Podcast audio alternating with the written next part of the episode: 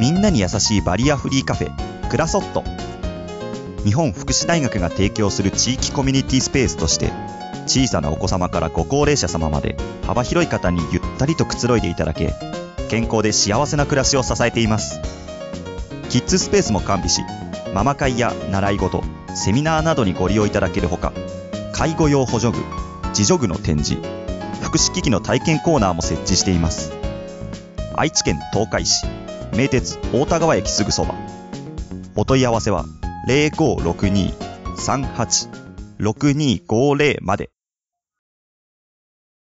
ゆるりらま共に作る安心快適生き生きとしこのプログラムは東海つながるチャンネルが愛知県東海市からお送りいたします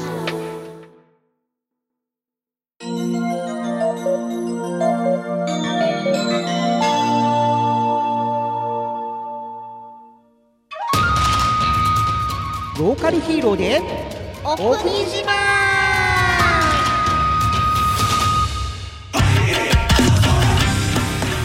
このプログラムは日本全国47都道府県の名物観光風習などを紹介しその地で活躍するご当地ヒーローローカルヒーローをリスナー様に知っていただくことでお国自慢をしながら全国のヒーローさんとつながっていこうという番組ですお相手を務めさせていただくのは僕藤もっちとよカホのしんです。ろしくお願いいたしまお願いすします。いやー涼しくなってきたね風が涼しくなりましたうね。ん日差しはまだちょっと暑いかな。あとちょっとムシムシするかなまだこっちの方はあのね、台風が大量発生してるらしいっす。ああそうだねまた今度16号だっけ17号だっけそう、この収録をしている頃でですね、すごい台風がもう毎週のようにうん来ておりまして、今回、今月で5個目らしい。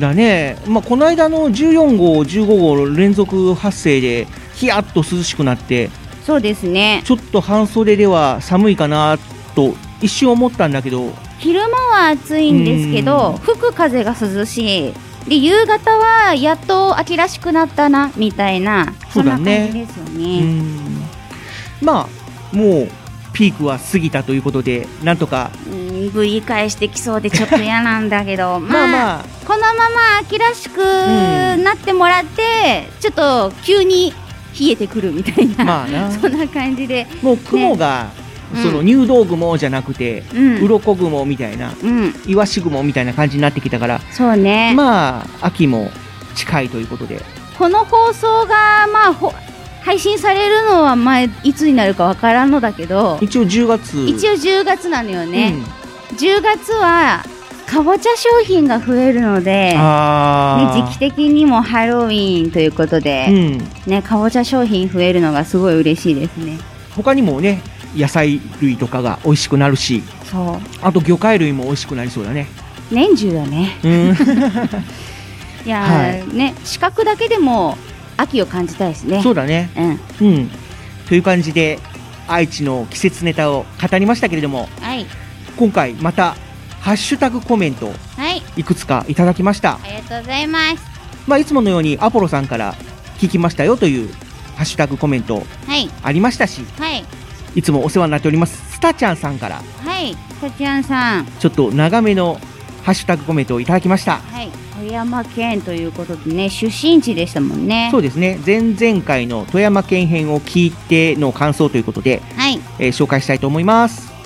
今回は私の生まれ故郷、富山県を取り上げてくださりありがとうございますあ。りがとうございます私では取り上げられないほどの物産特産の紹介を楽しく聞いていましたはい蜃気楼見たことありますよいいな林業は稲見彫刻が有名で、ぁはい瑞泉寺再建に携わっていて今でも寺院彫刻を生かして欄干や工芸品を作っています、うんあとはキットムーンさんしかヒーローはいないのかなと思っていましたが、クールマイザー、ヤランマイカーという2人のヒーローもいて驚きました。うん連邦戦隊立山マンは、立山連邦をよく捉えて作られていたなぁと思いました。はい 富山県を盛り上げられる要素はまだまだ掘り下げていけば見つかる雰囲気を感じましたはい新幹線も通り東京からも短時間で来れ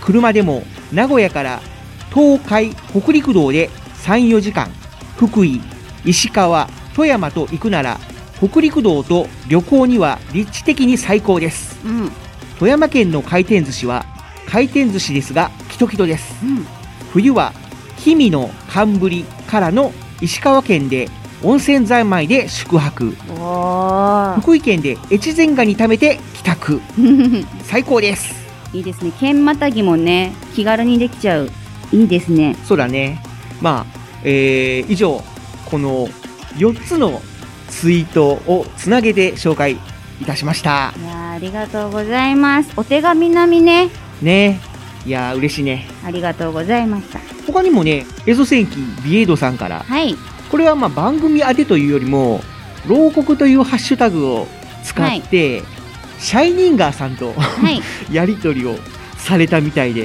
やー最近ねシャイニンガーさんもすごい精力的に活動していってねそうだね牢獄の CM の中で一番声が聞きやすくて印象に残っているヒーローさんって書いてるねそうですねでビエイドさんが住んでるところから片道730キ ロうんワンチャンいつかの未来で、まあ、お会いしましょうということなんだろうけども、なんだろうね北海道う内んの距離なの距離よりも近いのかないやーどうだろう相当730キロって遠いけどもねまあうんでそれに対してシャイニーガーさんがね嬉しいですありがとうございますってリップを返しておられて、いやーなんかこういう形でヒーローさん同士がつながってくれるとそうです嬉しねいなということで始めていきましょうローカルヒーローでお国自慢略して牢国ぜひ最後までお付き合いください愛知県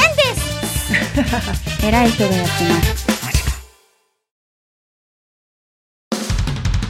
こんにちは私は東京都江東区亀戸のヒーロー亀井ダーだ亀戸の守護神羽亀様に仕える戦士だった私は羽亀様の命を受けてこの世界を守るヒーローになったんだ悪の組織リラート団から平和を守るために仲間の白金タケル証言と力を合わせて戦っているんだ君たちの応援が私たちの力になる一緒に世界の平和を守っていこうタートルスラッシュバスタ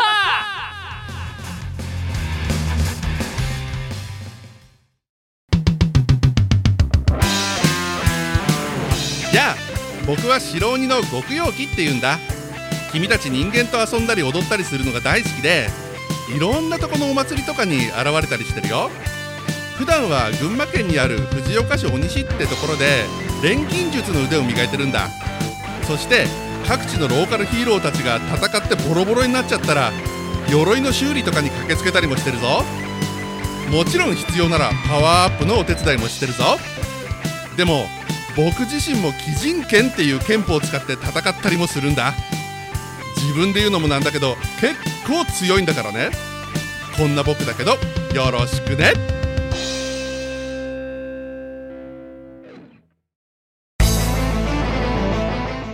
こんにちは僕の名前はスラウザーみんなはリアルライフヒーローって知ってるかなリアルライフヒーローは空を飛んだり光線を放ったり巨大化して怪獣と戦ったりなんてことはできないんだよねでも特別な力を持たない人たちが自分にできることで地域に貢献しようとしているとてもかっこいいヒーローたちなんだよそんなリアルライフヒーローとして、僕は東京の街でゴミ拾いをしたり、イベントで子供たちと遊んだりしているよ。だから、今、身近な友達や家族が困っていたり、街のポイ捨てを見かけたりしたら、君も一歩踏み出してみよう。誰かのために行動する勇気があれば、君もヒーローだリアルライフヒーローアッセンブル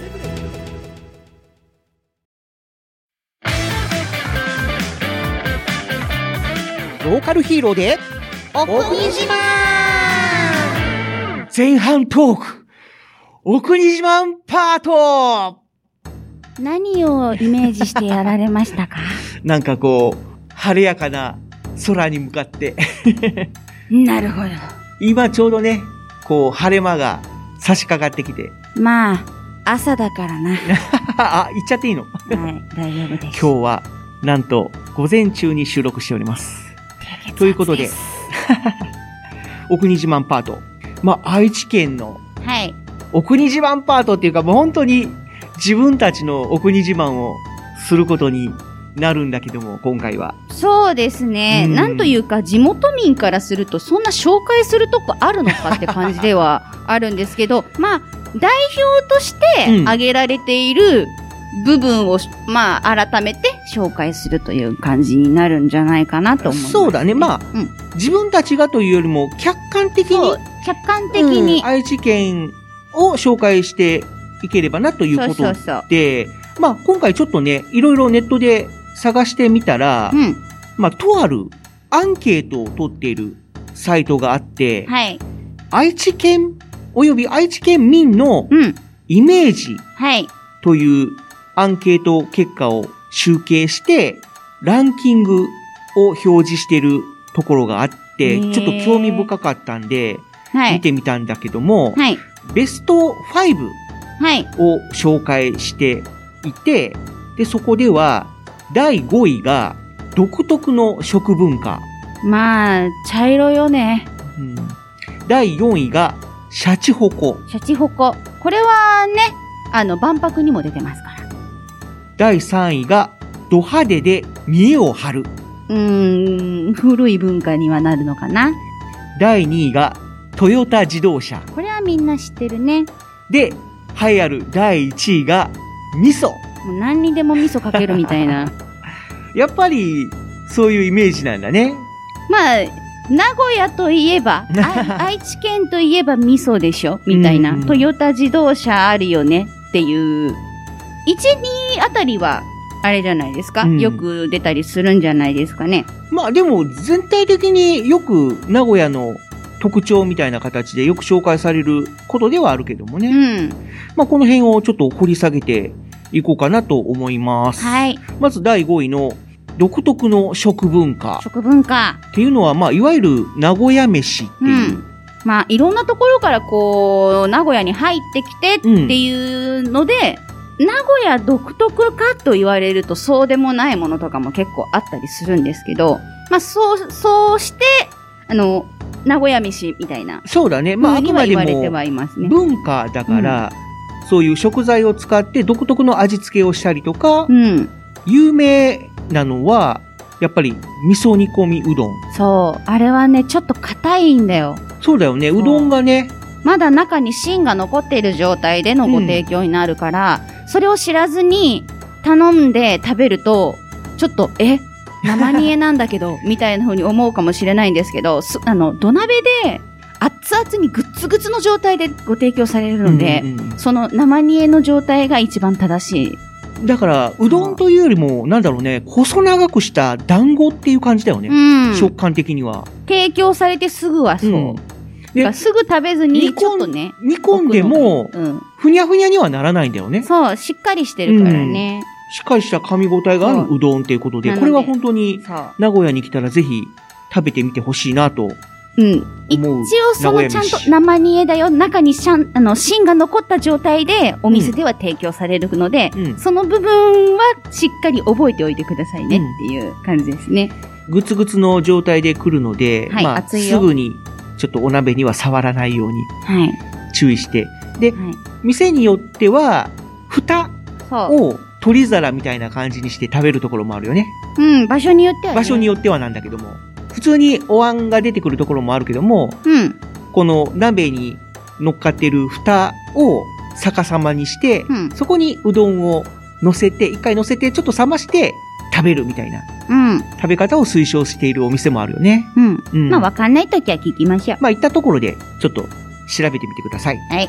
で、えー他には、味噌カツ、うん。あとは土手に。うん。やっぱりこの辺は味噌文化だね。ね味噌カツといえばやっぱりね、アニメも豪華声優陣が揃っているヤバトンさん。ああ、はいはいはいはい。は、はいとか、土手には、お店で出すやつとか、あと各家庭で作るやつとかで、大体みんな違ったりしますよね。そうだね。だから、イメージ的にはおでんにうん似てるけども、味噌おでんに近いけど、すごい煮込みますね。そうだね。もう完全に豆味噌そう。オンリーの、ちょっと甘い味噌。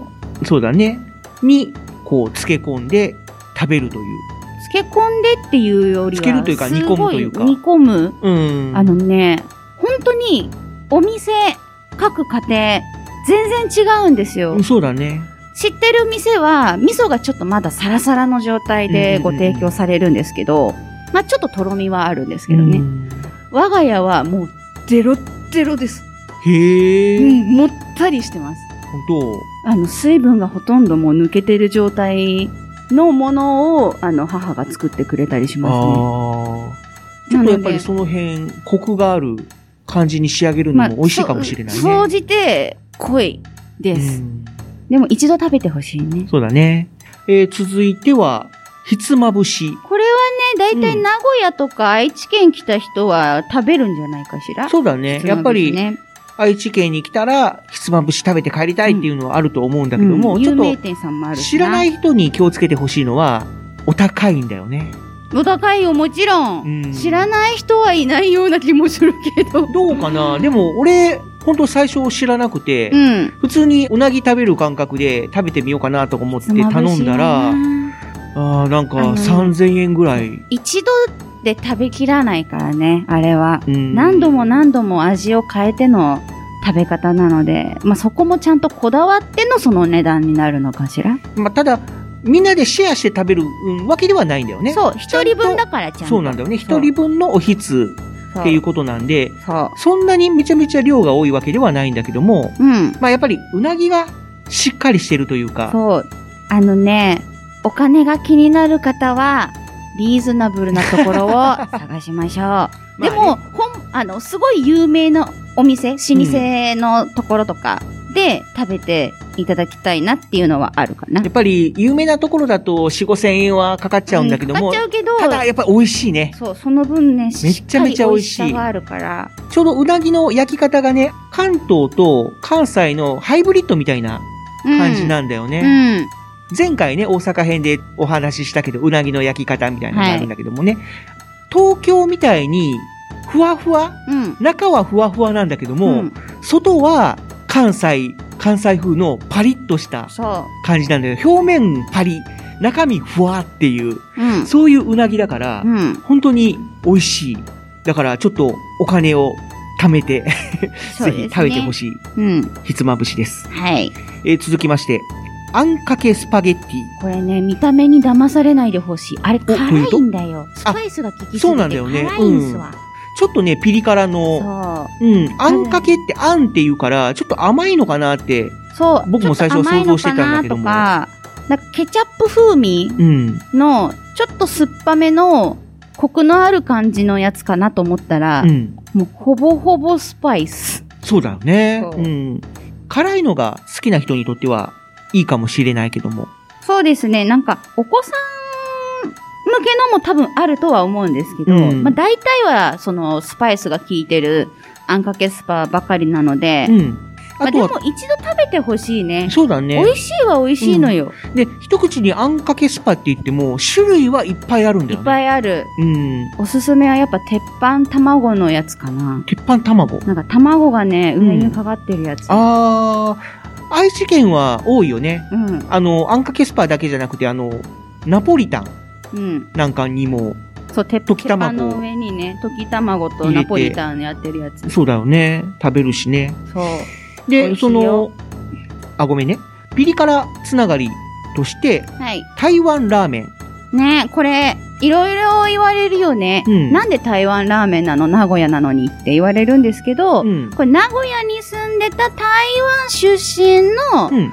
方が作ったそうだね。やまあつ、なので、台湾ラーメンって言うんですけど、うん。人の好みというか、舌に合わせてうん、一応作ってるので、そう。まあ、台湾には台湾ラーメンはないんだけどないも、けどいうということだよね。で、逆パターンもあるらしいですよ、台湾に。おおそうなんだ。 なんか、名古屋カレーとか、みたいな感じの、シャチホコに見立てたあーエビフライみたいなのを乗せたりっていうのを向こうでやってるみたいです。確かに向こうでジャパニーズなんちゃらってありそうだよね。うん。で、食べてみたら、え、日本にこんなないよみたいな。そう、ないけど、愛知にもないけど、向こうでは、こっちの台湾ラーメンと同じことをやややってる。なるほどね。そうんう。いいね、仲いいね。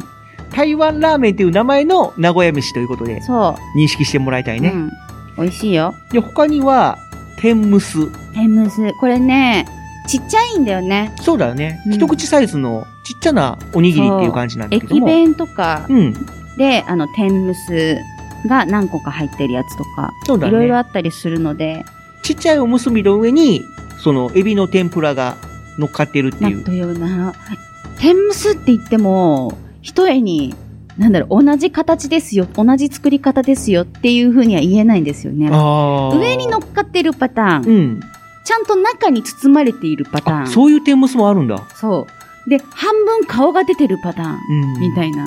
いろいろあるので、あと、名古屋と来たら、エビフリアーっていう人多いけど多も。いけど、あの、私あたんまちり言わない、言わないいのや、で。言わないんだよね。実際には。そう。知り、あの、お店に来られた方で、あの、お話しする機会があったので、うん。愛知の人ってエビフリアって言うんでしょここエビフリア あるって言わないっす言ね。わない。言わないっすね。まあでも、そういうイメージがあるんですよで、ね。特にね、こう、エビフライがたくさん消費されてるかっていうと、そうでもそなうい。。でもないい。 まあ、本当に、そう。なんだろうね。うん。あら、やっぱ一り。人歩きしたあイのメージっていう感じだね。やっぱ、シャチホコがあるからよ。うーん。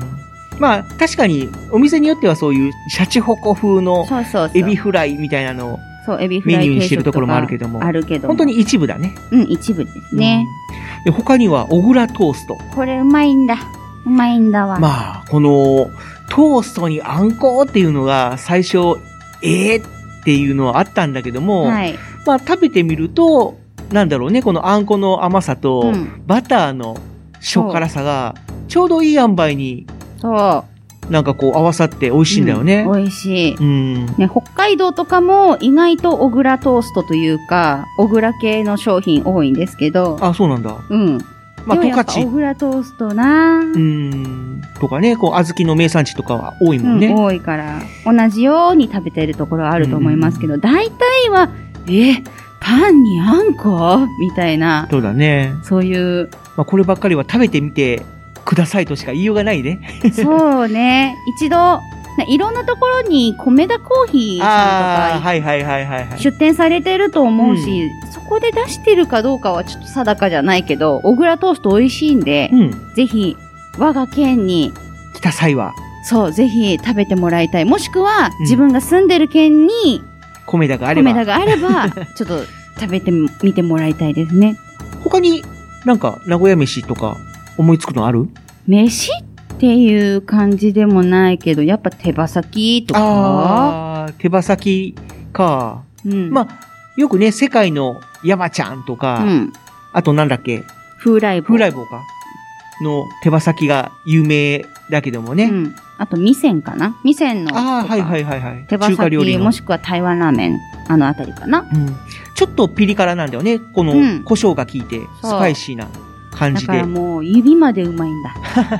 ビールに合うっていビう。ールに合う、お酒に合う、もうご飯も進みますね、スパイシーだから。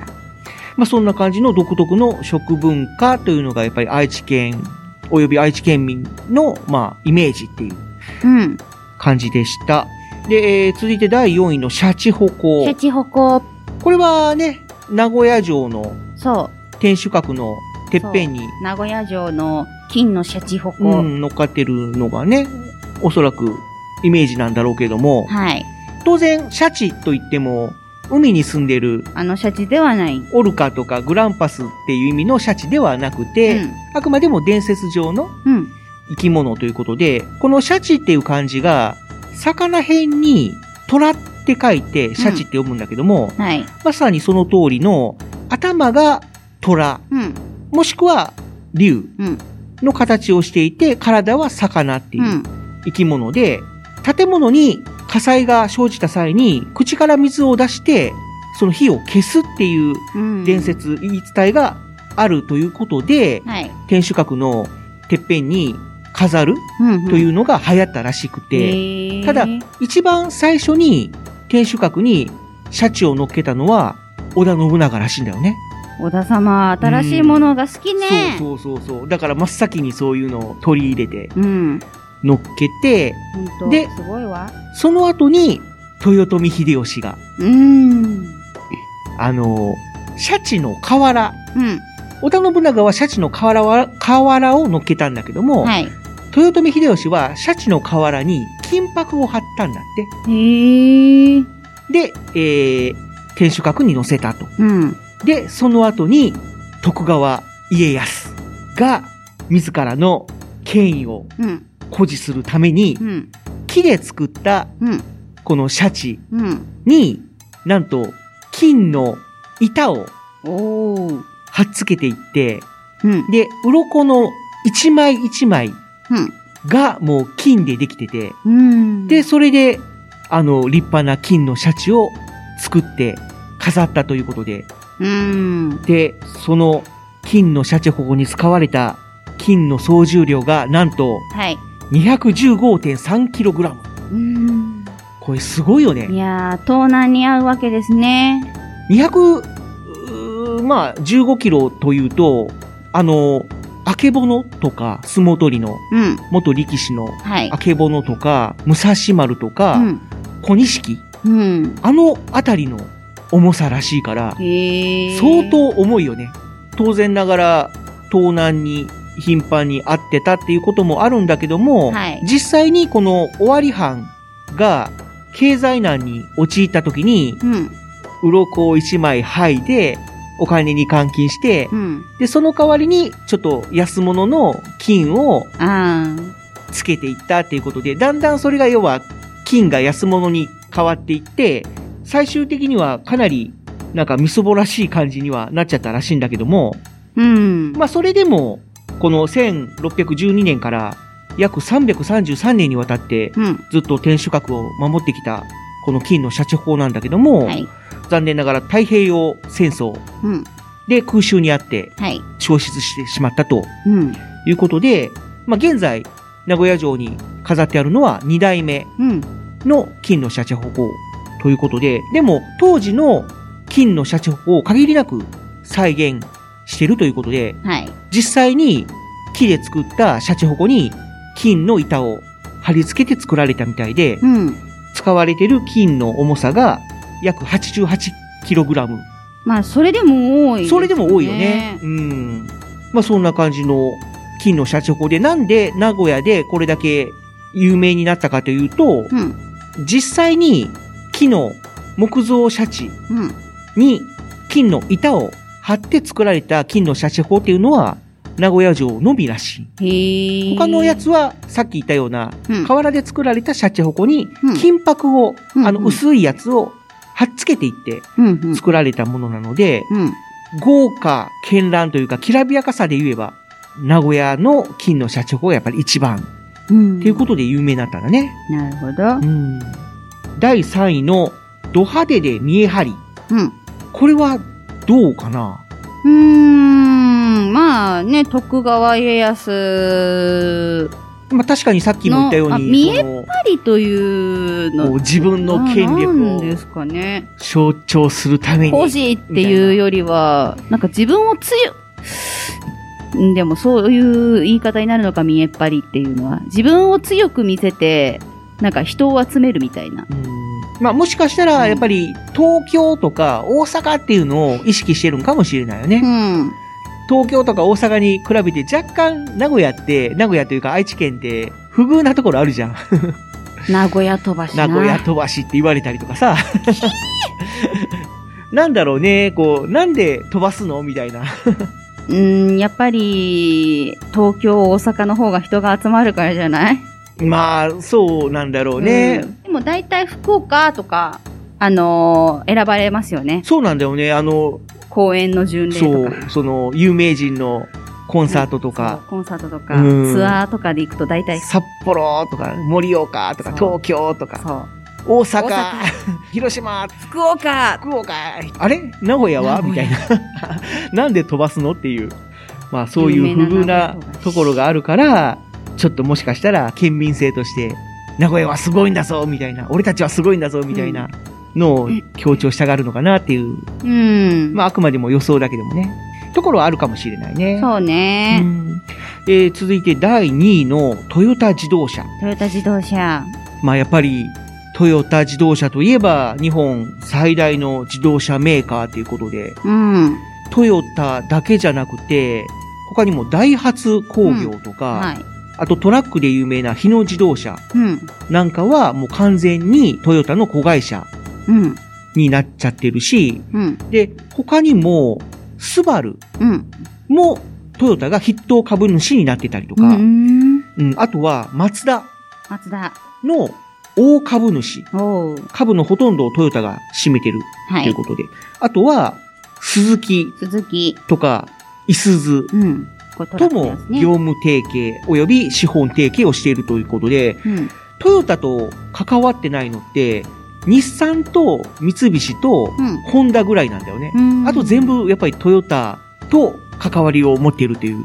まあ、そりゃ日本一にもなるわなっていう。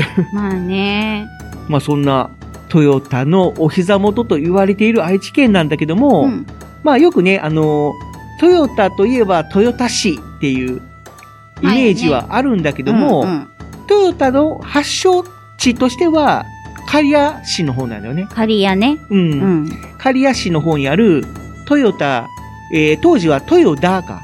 うんトヨダ自動食器っていう会社がはい発祥で、もともとはそういう織物とかをね、作る機械を製造してたんだけども、うんそこから車が発展していって、今や日本一になっているという。うんで、豊田市っていうのはもともとは、衣市っていう名前で、これ非常に難読な地名なんだけども、はい挙手の挙、うん手を挙げる挙手の挙に、母、父母の母うんと書いて衣っうんて読むんだけども、はいやっぱりどうしてもこの衣市っていうのが読みにくいはといか、あんまり定着してないということで、豊田市っていう名前に変わったという。うーんただ、豊田市の中に今でも、まあ、衣っていう地名は残っているといううんことで、ぜひ、まあ、豊田市の方に訪れたら、衣とかにも寄ってみたりとか、あと、豊田スタジアムとかありますのでね、はいちょっとそっちの方にも足を運んでもらいたいなと思います。で、えー、栄えある第1位、 1位はえー、味噌。味噌ということで、愛知県で大体消費されているのが、この豆味噌豆味噌ということでね。赤味噌よあ、ただね、赤味噌っていうと、米味噌の中にも赤いお味噌あるんだって。うんうん。なので、一概に赤味噌イコール豆味噌ではないらしい。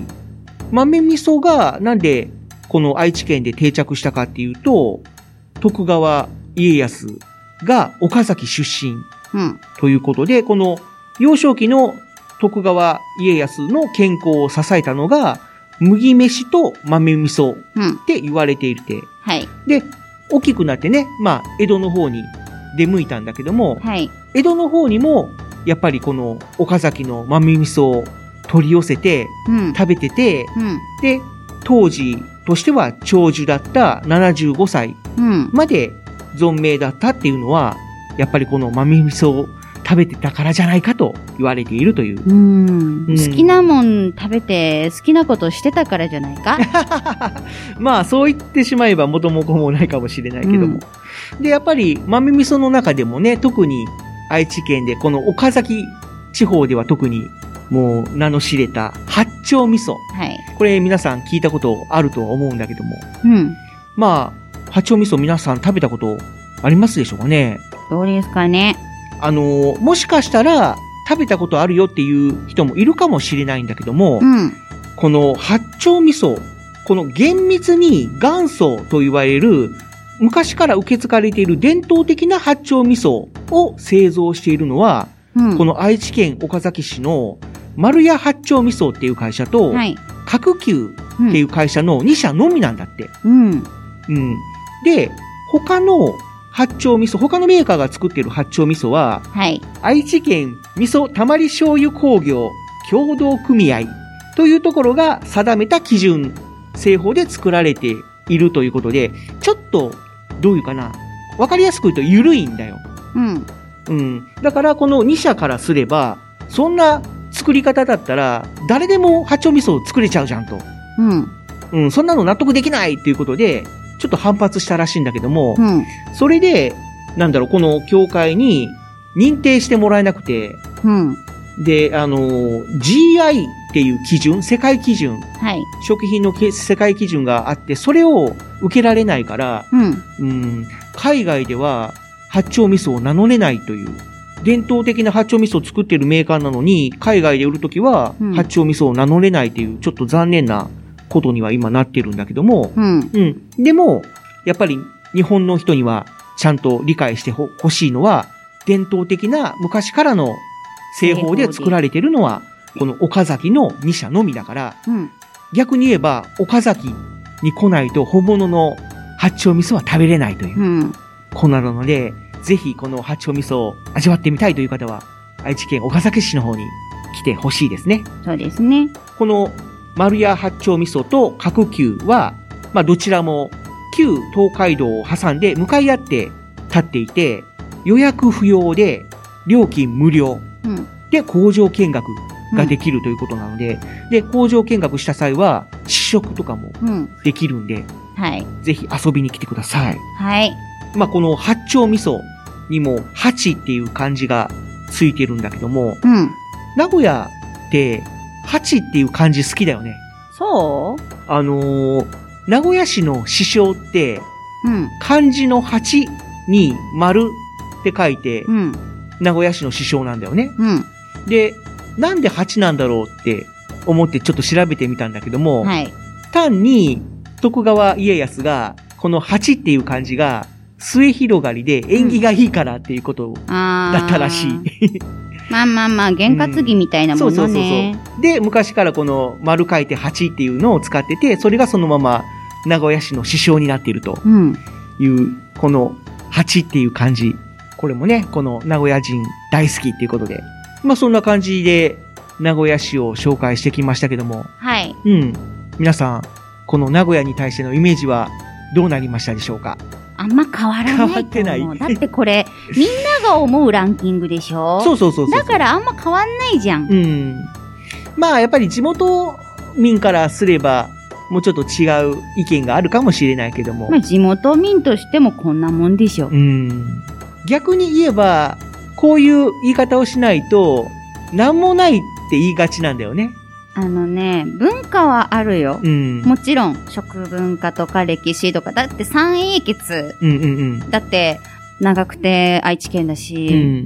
ね、大体あの辺りの合戦場だった場所って愛知県じゃない。そうだね。だから、そういう歴史系とかも、まあまあ愛知県に来たらあるよ。うん。なんだけど、アミューズメントパークみたいな、ああ。家族で連れだって遊びに行けますよ。一日そこにいて楽しめますよ。みたいな、そういうのがないから、そういうのを考えると、何もないよっていう風になっちゃう。なるほど。レゴランドあるし、うんジブリあジブリパーパークク最近できたやつね。そうう。ん。あるからって言えるんだけど今は、うん。それまでは何もなかったしジブリパークもちょっとね、遠いんだよね、名古屋そかう ら。あのー万博記念公園だからちょっとね、うん。藤が丘の方まで藤ヶ丘まで行って、そこからさらにリニモに乗らないといけないっていうねそ。ただこのリニモっていうのもちょっと一回乗ってみてほしい乗り物ではあるよね。うそうそううんあれね足元が ねおお ってなる、ね一瞬ねうん乗って乗った瞬間ねで、結構早いんだよね。早いですね、 なんであの電車好きの方はもう乗ってると思いますけれども、まあ何度も何度もね。リニアをね利用して反リニアモーターカーだから音が静かなんだよね。そう静かなんだけども、スーッと走っていくんだよね。そ結構なスピードで。うだからうわーはい。そういうことで、はいぜひ名古屋を堪能してください。はい名古屋愛知県楽しんでてくださいねでは、後半はこの愛知県のローカルヒーローを紹介していきたいと思います。お楽しみに。愛知県です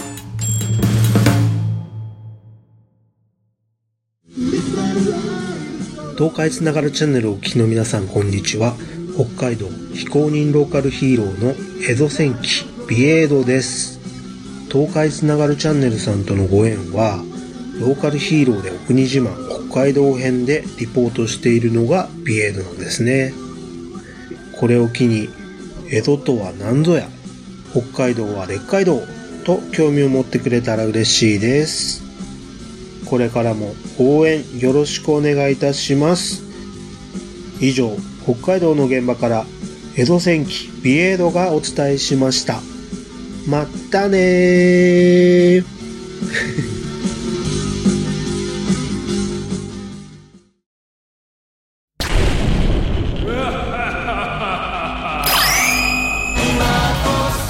俺は秋田県横手市のご当地ヒーロー正気神シャイニンガーだ悪の組織ダークアーミーから横手の街の笑顔と平和を守っているもしダークアーミーを見つけたらいつでも俺を呼んでくれ俺の自慢の武器シャイニングソードといぶりがっこん棒でダークアーミーたちをやっつけるぜ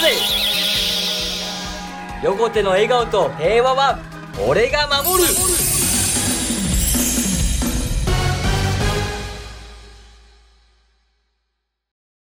天性が真とやあみんな僕は八王子のヒーロー元気だ J だ君は高尾山って山を知ってるかな高尾山はミシュランから三つ星を獲得した世界で一番登山者数が多い山なんだ僕はその高尾山のカラス天狗が人間の持つ誰かを守りたい何かを守りたいっていう心と天性合心の術で結びついて現れるヒーローなんだそして八王子の観光 PR 特集として八王子のテーマソング「僕らの八王子」をみんなと踊って広めているぞさあ君も僕と天性合心笑顔が絶えないこの街で僕ら生きてく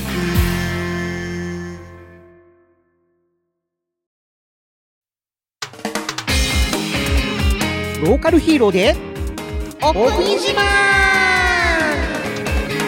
後半トークローカルヒーローパートはい。 ちょっと迷走してきた。どうぞ続けてください。はい。ということで、愛知県のローカルヒーロはい。ー。愛知県もローカルヒーロー結構多いんだけども、うん。まず紹介したいのは、はい。半田市半で田活市。躍している重心ハンダーフォックス。いやー、可愛いキツネちゃんなんですよ。そうだね。そう。でもね、可愛いって言うと怒るんだよ。あ、そうそう、怒るん だよ。俺様は可愛いんじゃなくて、かっこいいんだぜってあー、怒られるんですけど、それも、可愛いってなる。そうだね。この半田市っていうのは、あの、昔話で聞いたことあるかなゴンギツネっていう。昔話じゃない、あれは。昔話ではない。どどういうジャンルあれは童童話です。童話 童話新見南吉先生が書かれた童話でございます。童話 は昔話ではないのか違います。ほう。あ、じゃあ、要は別に時代、え昔話は違う。昔っていうわけではないのか。まあ、物語という言い方に変えていただきたいかな。物語、はいむちょっと昔の物語みたいな感じ昔のじゃないあ難しいな。作品です。ということで、はい。まあ、そういうお話そう。を作った新見南吉さんっていう方の出身地、あの、成果がございまうす。ん、ハンとナスいにうは。ことで、この狐をモチーフにしたという感じなんだね。その急に狐をモチーフにしたって出されても、わうんなんのこっちゃってなる人いるから、ここでちょっと説明するね。おう新見南吉先生のうん代表作うんといえば、ゴンギツネというね、あの作品があるんですけれども、ほうほうそのゴンギツネ、そしてあと手袋を買いにっていうのにも、狐をね、題材にしてね、つく、あの、作られてるんですよ、物語を。へえ。で、そういうのもあって、あの、新見南吉先生の成果があるこの半出し、狐、いいんじゃないっていうので使われている。ああ、なるほどね。まあ、半田市にも、その、狐をモチーフにしたお菓子とか、うんあの、グッズとか、うんそういったのもいろいろとございます。あと、キャラクターとかもね。なるほど。あ、まあだからその新見団吉さんが結構狐を使った作品をそう、題い材くにつしたか作品。出してるっていうことなんだ。そうゴンギツネだけじゃないんだ。だけでないですね。なるほどねはい。まあ可愛いって言ったら怒られるっていうさっき話があったんだけども、この話し口調とかにも、みんな、こんにちはとかね、 コーンっていうのをよく使うんだよね。うん。コーン年は俺様なんと10周年みたいな。 なんかこかわいうい強引にコーンでつける感じもあるんだけども。かわいい。まあね、こういうところがやっぱり可愛らしかったりとか。そう。あと、やっぱりファイティングポーズとかも、狐の指の形はい。この、手遊びでよくやる狐の、そうだね、人差し指と小指を立てて、で、中指と薬指と親指をくっつけるという、あの、はい。狐の指のポーズをするということで。はい。まあ最近は、仮面ライダーギーツという番組あれ、が始まり後ま出したけどしだからな。 そう後出だよしだねからな。狐はこっちの方が先なんだよね。先なんだぞ、こっちの 方が。はい、はいということで、キツネヒーローの元祖と言っても過言ではない、うん、元祖なのか。 ハンまあダまあまあまあ。フォックス。うん。でした。はい。続きましては、西尾市のヒーロー、はい。緑黄戦士カテキング。カテキング。これは、この西尾市というところが、うん。お茶の名産地、そう。とい抹茶うこと作っでたりするのよね。うん緑の王と書いて緑黄戦士で、お茶にはやっぱりカテキンがはい。含まれているということで、カテキングというヒーローでね、やっぱり緑色のヒーローなんだよそねう、。爽やかな緑色のヒーローさんですね。で、最近はパワーアップして、カテキング令和っていう名前にちょっとなってるんだけどうも、ん。ゼロの例に WA と書いて、うん、令和。令和っていう。は。うん。大体このカテキングさんとハンダーフォックスさんって一緒にいる感じがあるわね。イメージとして。あー、そう。あの、イベントとかよく一緒にやってるようなイメージですね。もあるけど、おそらくカテキングさんってすごいフットワークが軽いはい人なんだろうね。うん。ひ人っていうかヒーローさんだから、だから結構こいろんなところで。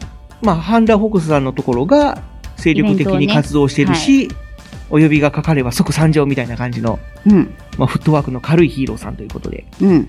まあ、よく愛知県内でも見かけることは多いと思う。うん。イベントに行ったら絶対いるみたいな、すごい安心感はありますね。カテキングさんね。うん。でこの走行が、なんかお茶の葉っぽいんだよね。あーお茶の葉っぱをイメージして作ったかどうかは分かんないけども、わからないけどまあ、偶然にもこういう形になってるっていう。わからないよ。ちゃんと考えて作ってるかもしれない。でもいいですね。このカテキングさん、その、ヒーローショーとかをはい。すると、うん。ヒーローと怪人が当然出てくるんだけども、はい。このポストの形をしたゆるキャラっぽいキャラクターも出てくるんだよね。はい。西尾市っていうところは、この昔ながらの丸ポストが結構あちこちに点在してるらしくて、しかも色とりどりのうん。赤だったり、黄色だったり、緑だったり。うん。で、そのうちのこの緑の丸ポストのこのゆるキャラの名前が、抹茶ポストくんうんっ。ていう、まあ抹茶をイメージした抹茶ポストくんっていうんだけども、はい。なんとこの抹茶ポストくんが変身するという、うーん。ゆるキャラからヒーローに変身するというヒーローなんだよね。いいですうね。ん。まあそんな感じでぜひ見かけたらショーも楽しんでください。はい。え続きまして、三河雷電エメラルドサンダー。はい。このヒーローさんも西尾市で活躍するヒーローで、はい。で、こちらは3人組ヒーロ赤、黄、青。ー。うん。マスクの形は皆さん一緒だけど、色が違うみたいな感じですね。でも凝ってるな。そうだね。ちょうど目の上の部分うん。に、なんか耳っぽいようなデザインで、で、その中が、あの、ちゃんと稲妻のあの、絵文字。あー、サンダーっていうぐらいだから、そうだね。稲妻のそ模様が入ってて。で、赤いヒーローはエースっていう名前で、消防隊員なんだって。で、青いヒーローはブラストブラスト。っていう名前で警察官。うん。黄色のヒーローはクラッシャーっクラッシャー。ていう名前でエンジニアうん。っていうことらしい。で、それぞれ人間の姿の時も活動をしているぞという。へうえ。ん。だから人間の姿の時はそうやって地域の平和を守って、で、悪が現れると変身して戦うっていう感じなのかな。うん。いいですね。雷に打たれて人間の姿から変身したヒーローだ。うん一歩間違えばっていう感じですけ どね。はそうだね。まあ今後の活躍にもぜひ注目してください。い。西尾市ぜひ来てね。続きまして、終わり朝日市のヒーロー、はい。死んだ特捜シュラバスタシュラバスターさん。ー。このシュラバスターっていうヒーローは、二人組のヒーローで、はい。男女ヒーロー二人うで構成されていて、この二人合わせてシュラバスターということらしいんだよね。はい。で、男性側のヒーローが、はい。フーガ。フーガさん。フーガっていう名前で、緑色のヒーロー。はい。モチーフはクスノキ。スノキ。うん。で、オレンジ色というか黄色っぽいのが女の子ヒーローで、名前はラキ。ラキ。うん。で、ひまわりがモチーフなんだって。うん。この、おそらくクスノキとひまわりっていうのが、終わり朝日市の花なんだろうね。花というか植物。うん。だから、それをモチーフにしているということで、うん。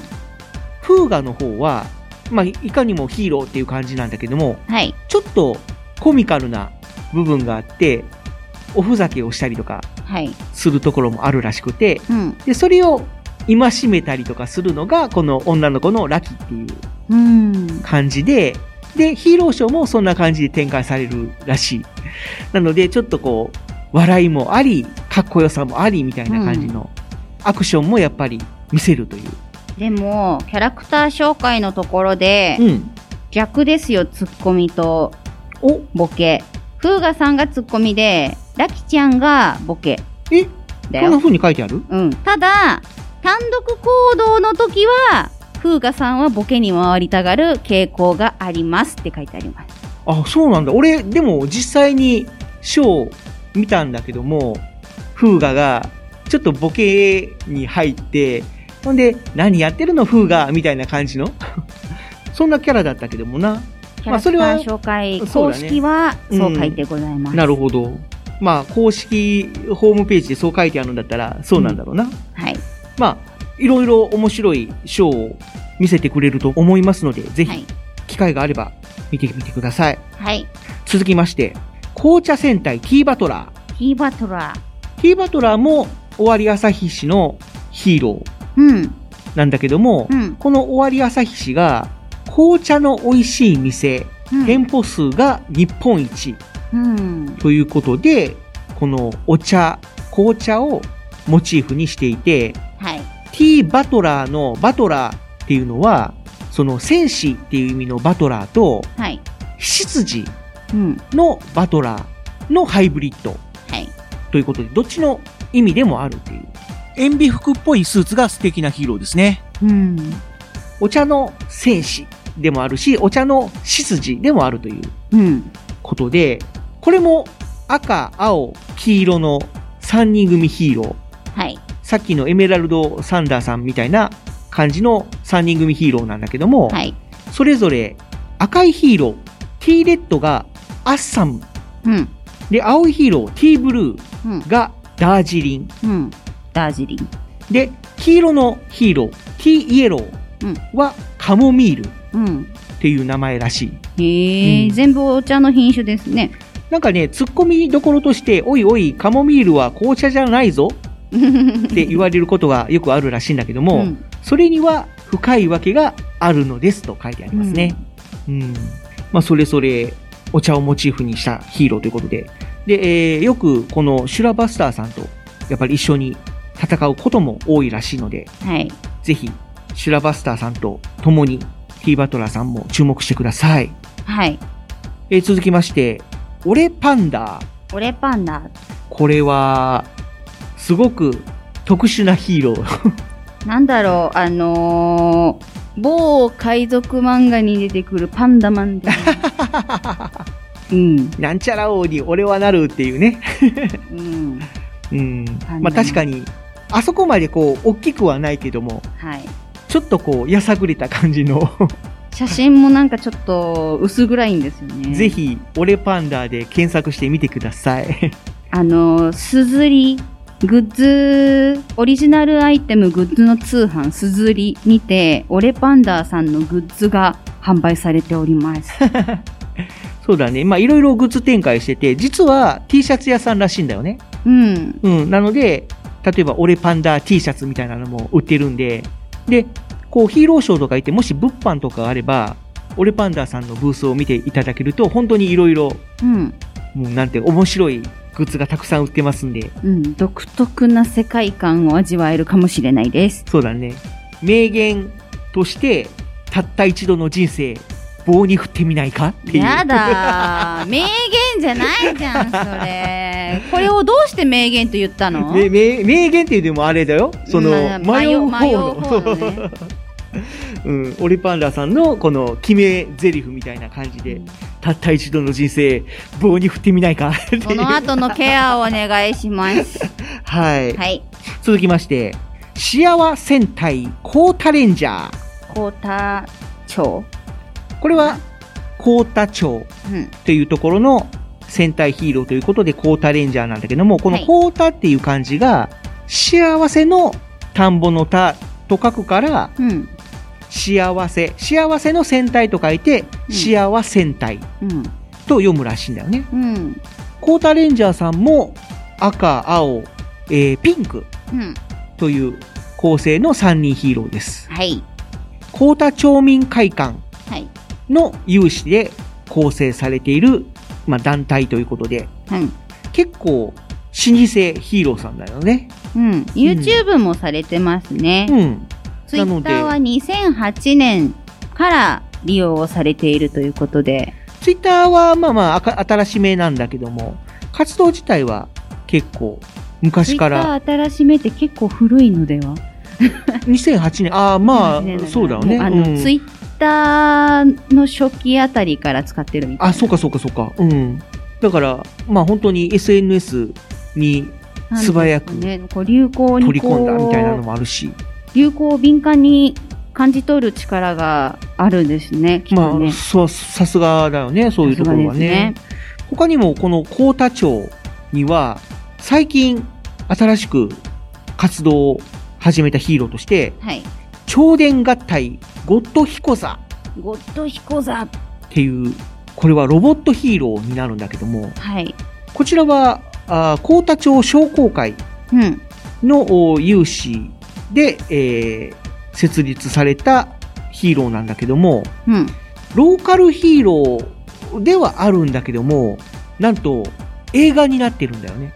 8月19日から全国公開ゴッドヒコザ。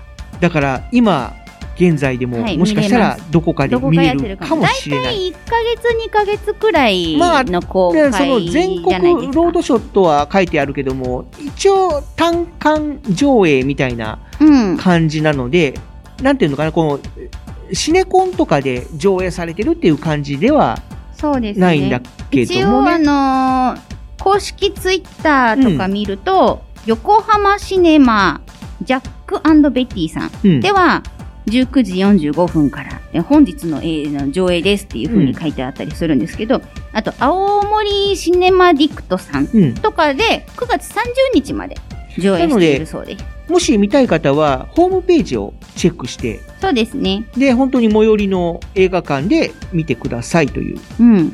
こいやのーすごい。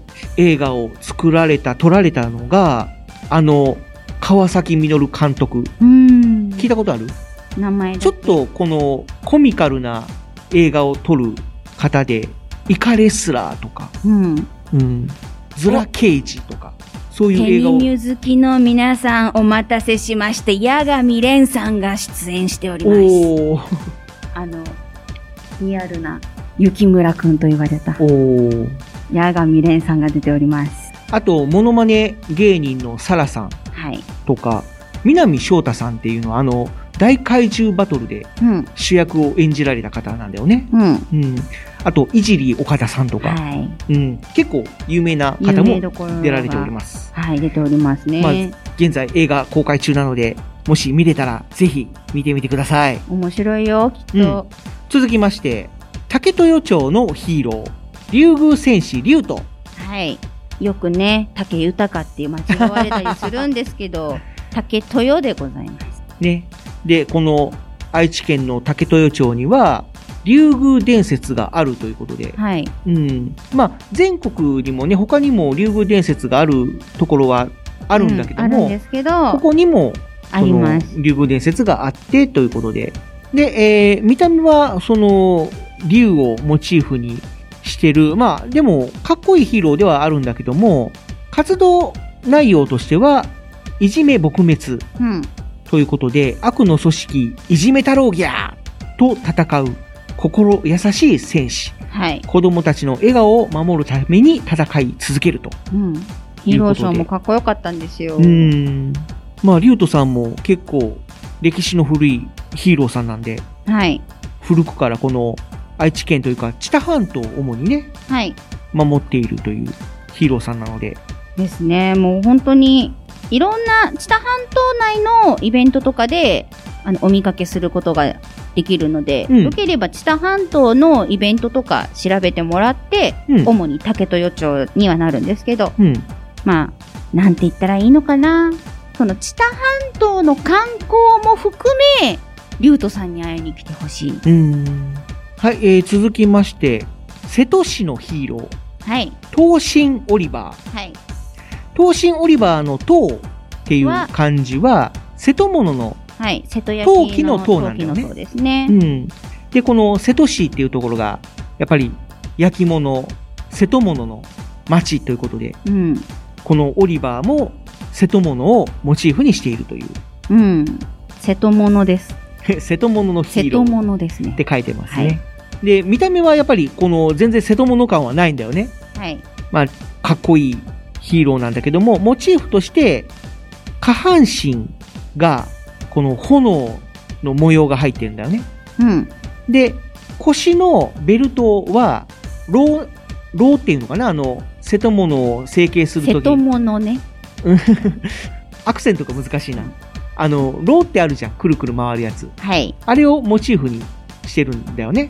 はい。で、ロアーマーの部ろ分。くろです。ろは入れる方へ。ああ、焼く方か。はい。うん、でアーマーの部分はこのよく見るとお茶碗の形してたりとか、あー、本当だう。ん、よく見るのねよく見るたとだね。ね全然そのあの、ミサイルかっとか。こいい形にはなってるんだよかと思っ、うん、 そうそうそうそうそたよく見ると、うよく見るとところおどころに茶碗なんだよね陶器のうんこれはよくデザインが。取り込まれてるなーっていうでちゃんとこういう瀬戸物感をアピールしているといううん。瀬戸市がかなり力を入れて打ち出したヒーローということでもう、まあね、瀬戸焼きとか、まあ若い子とかそんなに興味ないみたいな人とか、焼き物なんそれみたいな、うんあ、お皿、あ、そうみたいな、そういう人とかやっぱりいたりするので、焼き物の良さみたいな、とっつきやすいんですよ、実は、みたいな。うんうん、敷居低いですよっていうようなのをやっぱアピールしていかないと、新しい人入ってこないんですよね。まあそういう点では、このヒーローっていうキャラクターでアピールするっていうのはいいかもしれないね。うん。道の駅みたいなところ行くと、オリバーさんの自動販売機があったりするんで、うん。まあその辺もチェックしてみてください。はい。続きまして、合併戦隊北名護レンジャー。北名護レンジャー。これは北名古屋市のヒーローさんで、2015年の時点で10周年って書いてあるんで、今20、2022年だからもう17年、素晴らしいうね。ん、の歴史があるという。なんで合併戦隊なのかというと、この北名古屋市っていうのが、はい。そうやって合併でできた市そうですってね。いうこともあるし、このヒーロー自体も、超健康戦隊西バルカン S っていうヒーローと、うん。自立戦士 KO 電磁マンうんっ。ていうヒーローと、うん。快適戦士ドクター・イルうんというヒーローが合併してできた戦隊だからへってえいうことなんだよね。いいですね。うん。面白くて。それぞれ、この西バルカン S に関しては、ハートレッド、ボディブルー、タウンイエローのトリオ戦隊、うん。北名古屋シティの健康を守る健康 G メン、うん。いつもは北名古屋シティの職員だということで、職員さんなのね。まあ、公務員ヒーロいつもお世話になっております。 ー。で、それプラス、う慶応電磁マンは北名古屋市に、えー北名古屋シティに突如現れた自立を守る孤高の戦士。はい。まあ、自立の戦士ということで、一人で戦ってたんだろうけどもね。今は、こう、合併戦隊の一員ということで。で、クールだが、ダジャレの使い手。頭の回転が早いんですね。ちょっとムードメーカー的な感じかな。で、えードクター・イルっていうのは、もともとはダメダメ団という、まあ、悪の組織かなのボスだったが、光落ちだあー、そうだね、光落ちヒーローだね。えー、健康を害し、改心し、それ以降、西バルカン S の味方となると。体を壊したんあだ。ー本人が。 うん。あららららら。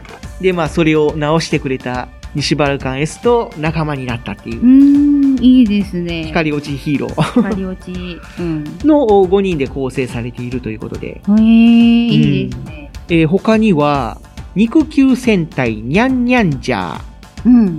もう、ニャンニャンジャーっていう名前からして可愛らしさが漂ってくるヒーローだいね。いですね。ツイッターのヘッダーが肉球で すね。活動してるのが、にゃごや市中川区。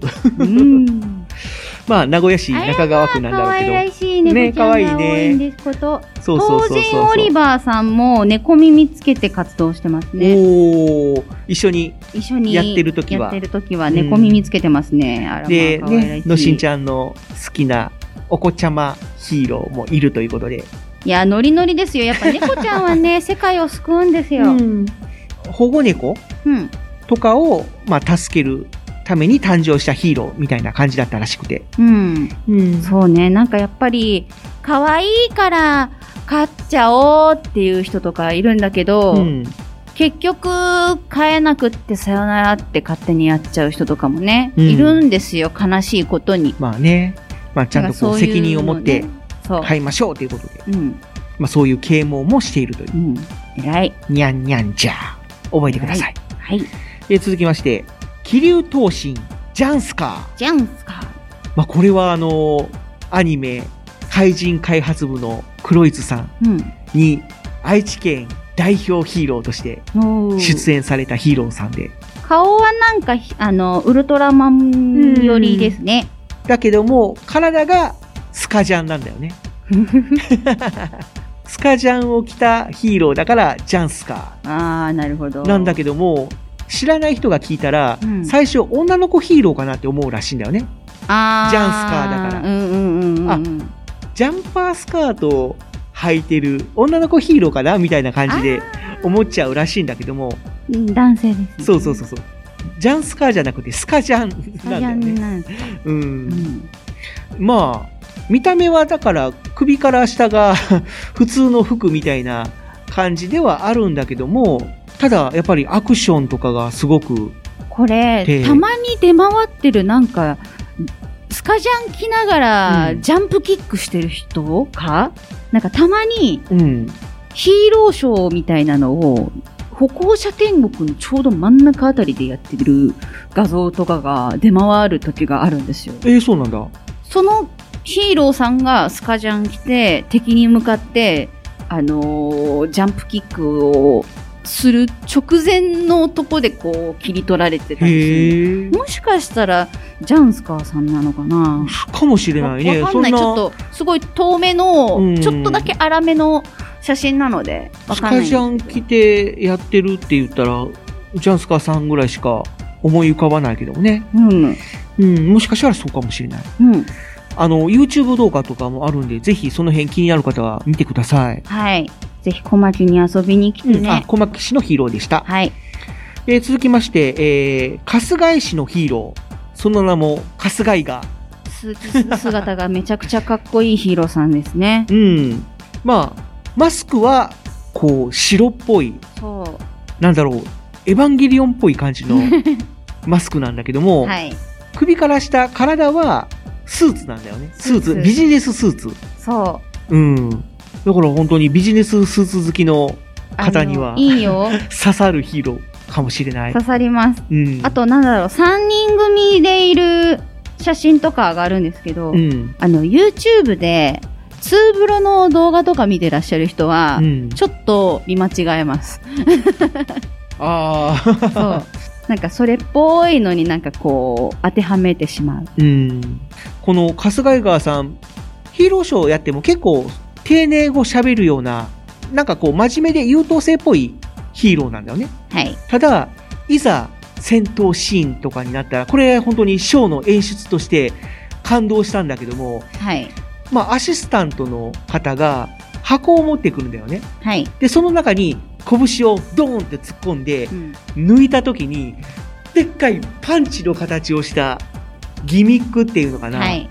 そういうのを箱の中からボコーっと出して、それを相手に向けてドーンって、おー口で説明するの非常に難しいんだけども、なんだろそうれ見た時にき気合でなんかでっかい拳みたいなそうそうそうそうそうそうなんかオーラみたいなのが出たみたいなあ感じのなのかなガオガイガーのゴルディオンハンマーみたいな、わかる人にはわかる うん、そんな感じのパンチをドーンと繰り出す演出見て、おーって思わず、うん、声出しちゃった。なんか視覚で楽しいものっていいね、お子さんもそうだし大人もおおってなりますよねあああいうのはアイデアだな、工夫だなってうん、思ったね。そうですね、はいぜひ気になる方は春日井川さんのショうんーをやるときに見に来てくれると嬉しいです、ぜひぜひ。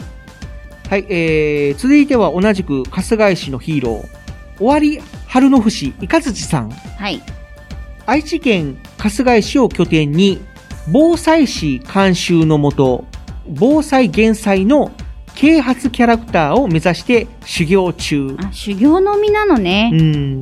防災漫画、春節防災トリビア、うん台風レジスタンス、うん、小春放送局などなどという、まあ、いろんな防災活動をされているヒーローさんということで、はい、雷神の子供という設定があるので、うん、鬼っぽい感じもするよね。そうですね、デザイン的にも、その漫画で使われているイラスト的にも、角が2本、うん。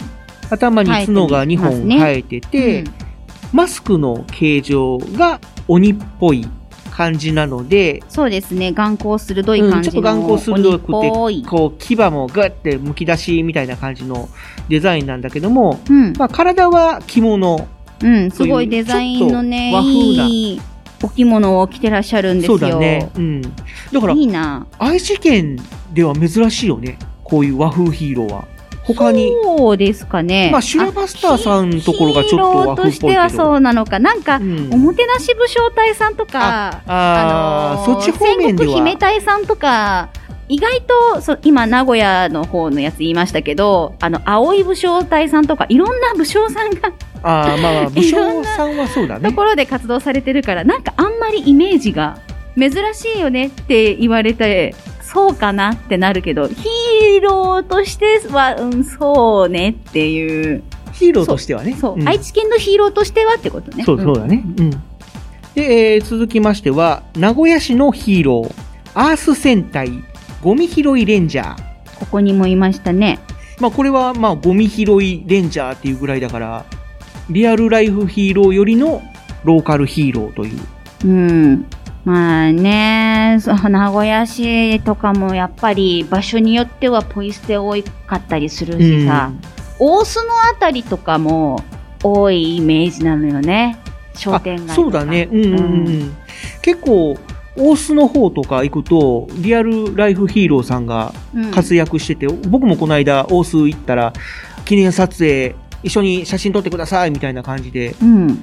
まあリアルライフヒーローさんなんで、どっちかっていうと、こう、着ぐるみ系のうん。ヒーローさんが多かったんだけども、いろんな観光客の方に囲まれて、いろいろゴミ拾いとか活動してたうんまあ、そういう、まあ、リアルライフヒーローよりの活動をしている、まあ、ヒーローさんうんということで、ゴミ拾いや環境活動を簡単に探せるサイト、ブルーシップっていうサイトに、このゴミ拾いレンジャーさんの活動が紹介されてて、こちらの方でいろいろ問い合わせとか、あ情報が載ってますので、はいもしゴミ拾いレンジャーさんの活動に興味がある方は、うんこちらの方から問い合わせしてみてください。そうですね、ゴミ拾いレンジャーと一緒にゴミ拾いのイベントというのをやってみてもいいんじゃないでしょうか。そうだね。だからただゴミ拾いするだけだとあれだけども、まあこうやってみんなで一緒に楽しくできればね、いいかもしれないね。ポイント制とかあると面白いかもね。で、えー最後ちょっと駆け足で紹介することになるんですけども、公共社団法人名古屋青年会議所というところが運営している名古屋市のヒーロー、頂点駄ヶ屋。まああの結構老舗のヒーローさんで、めったに会えないレアヒーローなので、えー、会いたいですね。まあ、かなり会うのは難しいかもしれないけども、よかったらググってみてください。えーそして、救世主銀玉。銀玉。これは、パチンコ業界の環境向上、マナー向上のための啓発活動、遊戯人口増加のための業界広報活動を主としたパチンコ、パチスロの楽しさを伝えるヒーロー戦隊ということで、前に一回ちょっと紹介したことがあるんだけども、はい。リーダーだけが男性で、うん。あとは女性うん。という戦隊ヒーロー。あの、よくこの地域であるボンバーガー ルみたいな、そんな 感じかな。これはあの、この、本当に愛知県とか東海県にいる人しか多分今のボンバーガールわかんないと思 う。まあ、いわゆるパチンコキャンペーンガールみたいなそうね。うん。イメージがあ感る。じで、ちょっとこう、マスクをかぶった皆さんっていうそうですね。感じで、今でも、パチンコ業界で活動をしてるんだろうか。どうなんでしょうか。ねえ、僕もあんまりあの、パチンコやらないから、ちょっとわわかんないんだけども、もし、名古屋とか愛知県あたりでパチンコやってて、見かけたよっていう方は、 ご一報ください。はい。 えー続きまして、夢くりワールドドリームレンジャー。これは春日井市のヒーローで、子供夢クリニックという小児科病院から誕生したヒーロすごい。ー。うん、ということでギンギ、ラギンですよ。そうそうそう。一時期テレビ放送もされてたという。おでこにね、ドクターの D って書いてある。おおど、いや、多分ドリームレンジャーの D だと思うけども。あ、そうか。ドリームレンジャーか。私はドクターの方で夢を見たい。あでもその意味 もあるかもしれないね。で一応おドリームレンジャーっていう名前だけども結構仲間が多くて、まあ、この女の子ヒーローとか着ぐるみヒーローとかがねいっぱいいるんだよね。いいですね。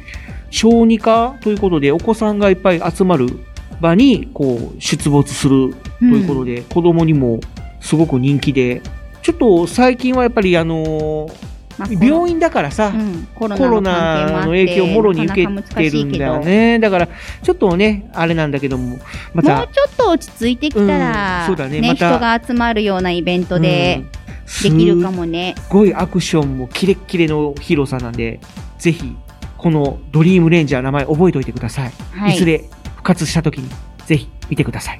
はい。最後に、名古屋吉本、吉本クリエイティブエージェンシー東海支社のヒーロー、はい。必勝戦士お笑い。お笑い。吉井ちゃん、お笑いさんは会ったことあるはい、一緒にお写真撮らせていただきまし。やったぱりね。芸人さんのヒーローっていうこともあって、はい。こう、やっぱりお笑いとかも達者なんだけども、でもやっぱり、アクションもそうなんだよね。素晴らしいですよ。もともと、そういうスタントマンみたいなことをやってたらしいね。うん。うん主人公やってらっしゃる方は、愛知県東海市のラジオ局で、ラジオを担当されているうんということで、ね、ぜひ皆さんも聞いてほしいなって思いますね。ね。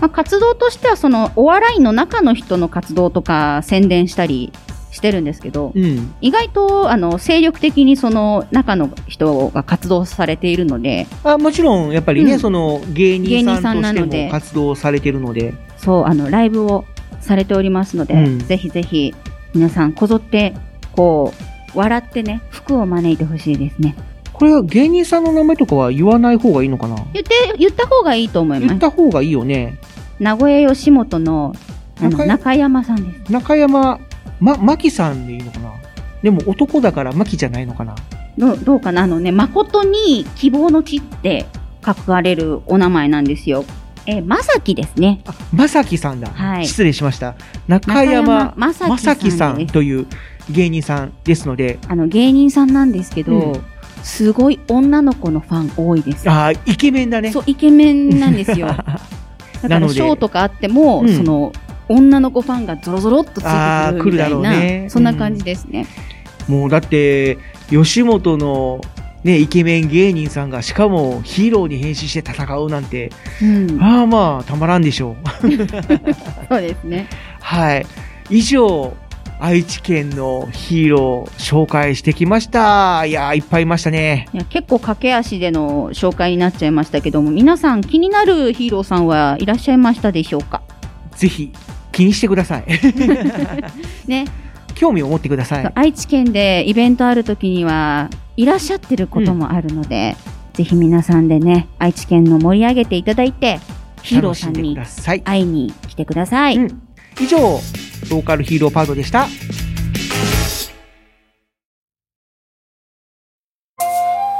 やあみんな。俺は兵庫県信用船長のヒーロー、無限戦士イムライザー。夢の源泉の侍と書いて、無限戦士だ。湯村温泉は、1000年以上の昔に発見された高騰で、98度の高温泉が、毎分470リットルも築けている、日本屈指の名湯なんだぜ。疲れたなと思ったそこの君、ぜひ湯村温泉に来てほしい。美味しい田島牛や、新鮮な魚介類が、君の体も心も癒してくれるぜ。それじゃあ一緒に行くぜ超限戦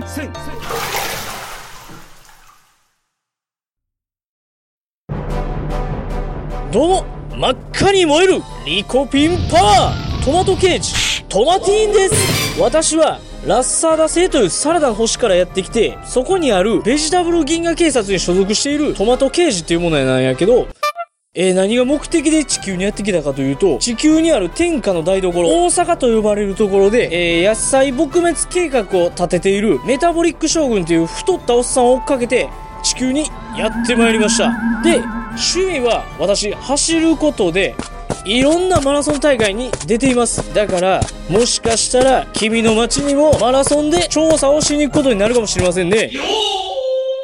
今日も一日、頑張り込みじゃあな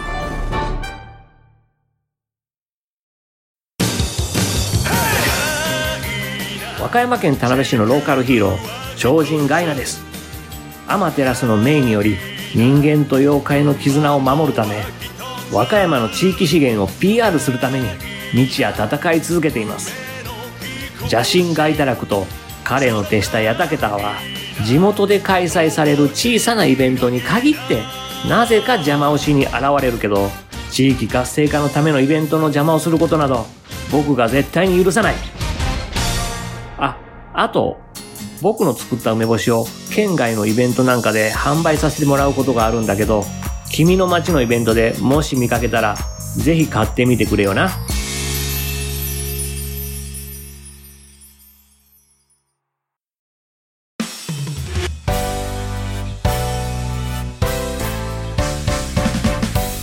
はいエンディングですはいあっという間終わっちゃいましたというわけでもない けど終わりましたね愛知県本当にたくさんのうんヒーローさん、まあ、確かに東京とか大阪とかには負けるかもしれないんですけど、うん各島地にねいらっしゃるので、ぜひ皆さん会いに来てねはいそれでですねここで告知タイムなんですけども告知タイムなかなかない告知タイムがここで なんですかちょっとねしばらくコロナの影響でうん中止が続いていたはい我が愛知県東海市で開催される東海秋祭りおお意外とね規模が大きいんですよこの東海秋祭り、そうそうそうそうこの東海市の中でもね3つぐらい会場があるのかな、そう分だからかれるの愛知製鋼とかがある製鉄公園、まあそういう会場があの大小合わせて3つであと大田川の駅前のねうん、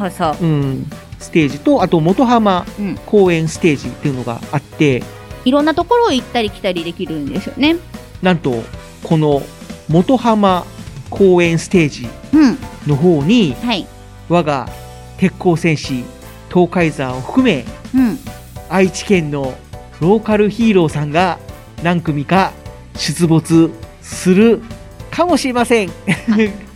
あくまでも予定ねまあね現段階では東海市からすら告知が発表されてないので、うんまだちょっとまあねうちらが先行して発表するわけにいかないんでもうあくまでもちょっと匂わすあく濁わ、ますでも予定なので、うん、ちょっと濁す感じで申し訳ないんだけどもだってねまだ蔓延中だそうしそうそうそう早りだからもしかしたらこの放送を聞いてる時点でなくなってる可能性もあるんですよね。なのでねそうもしかしたら中止になる可能性もそれはあり得るので、まあ、あくまでも予定ということでちょっと聞いてほしいんですけども、うん2022年11月5日土曜日土曜日朝10時から16時4時の予定夕方の4時ねうんこれはもう例年この時間なので、よっぽどのことがない限りはこの時間になると思うんだけども、はいこの東海秋祭りの元浜公園という場所ではい開催されるステージうんの方で愛知県のローカルヒーローさんが何組か現れるはい、出演か予もしれないで定す。はい、予定です。その方向で動いております。はい、ちょっと注意してほしいのがヒーローショーではないんです今回は。ヒーローショーでは、うんコンテンツ制作という名目で、うんお祭り全体の、えーイベントの一環として出演するという形になるので、いつどこで現れるかはまだ明確にはなってないです。でまあね、うん、本当に全部予定なので、うんまあ、大まかなイメージとしては一緒に踊ったりゲームしたりみたいなイメージをあー抱いていただければと思います。なるほどね、はいで今後の予定に関しては市の発表、まあ、東海市のホームページとかからの発表および SNS での情報解禁を注目してくださいという、はい、直前でね、うんやっぱ感染者率がこう高くなっちゃって、うん急遽中止ですってそうそうそういうそうなるそうパターンもあるので、うん確認するのであれば市の方のあの、S、SNS もしくはうんホームページ、だから僕らもあんまりはっきりとはちょっと言えないって言えいなうい状況をちょっとあくまでも予定理なの解してほしいんですけども、はいまあこのイベントに我々がちょっと絡むうんということもありますので、はい今回ちょっと告知させていただきましたぜひ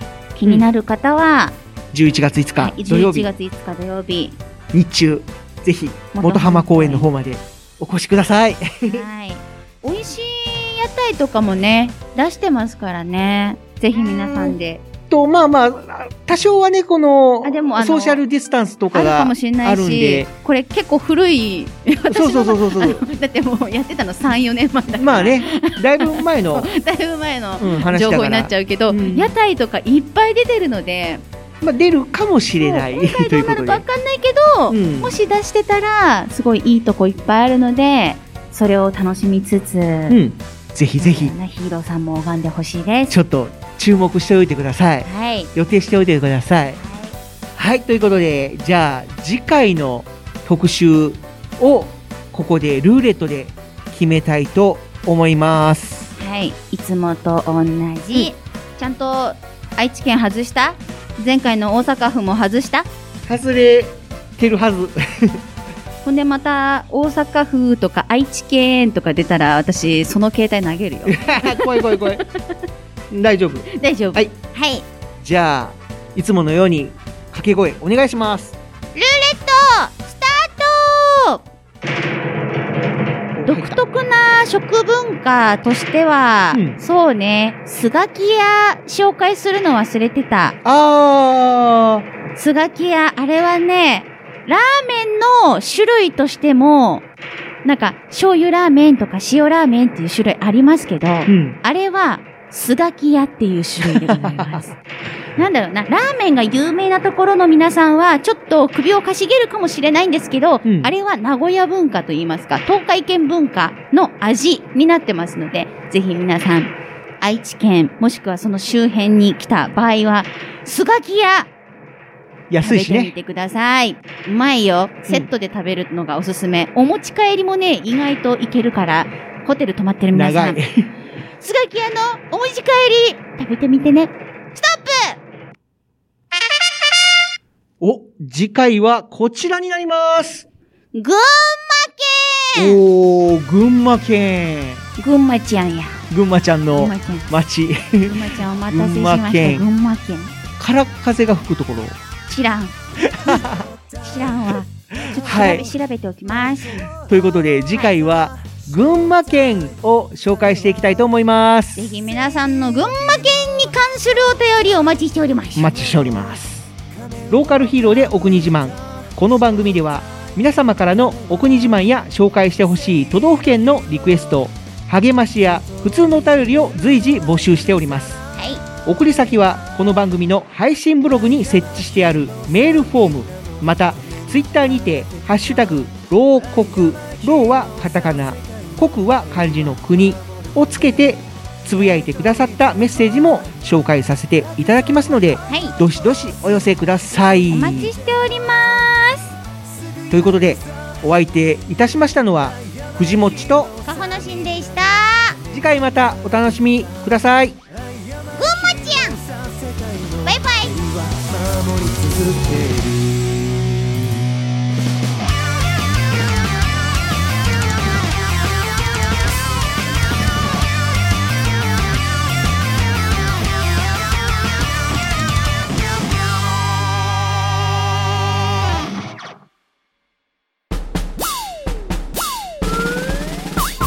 一二三四二二三四東海つながる何それ東海つながるチャンネルだよ愛知県東海市からポッドキャストで配信中みんな聞いてね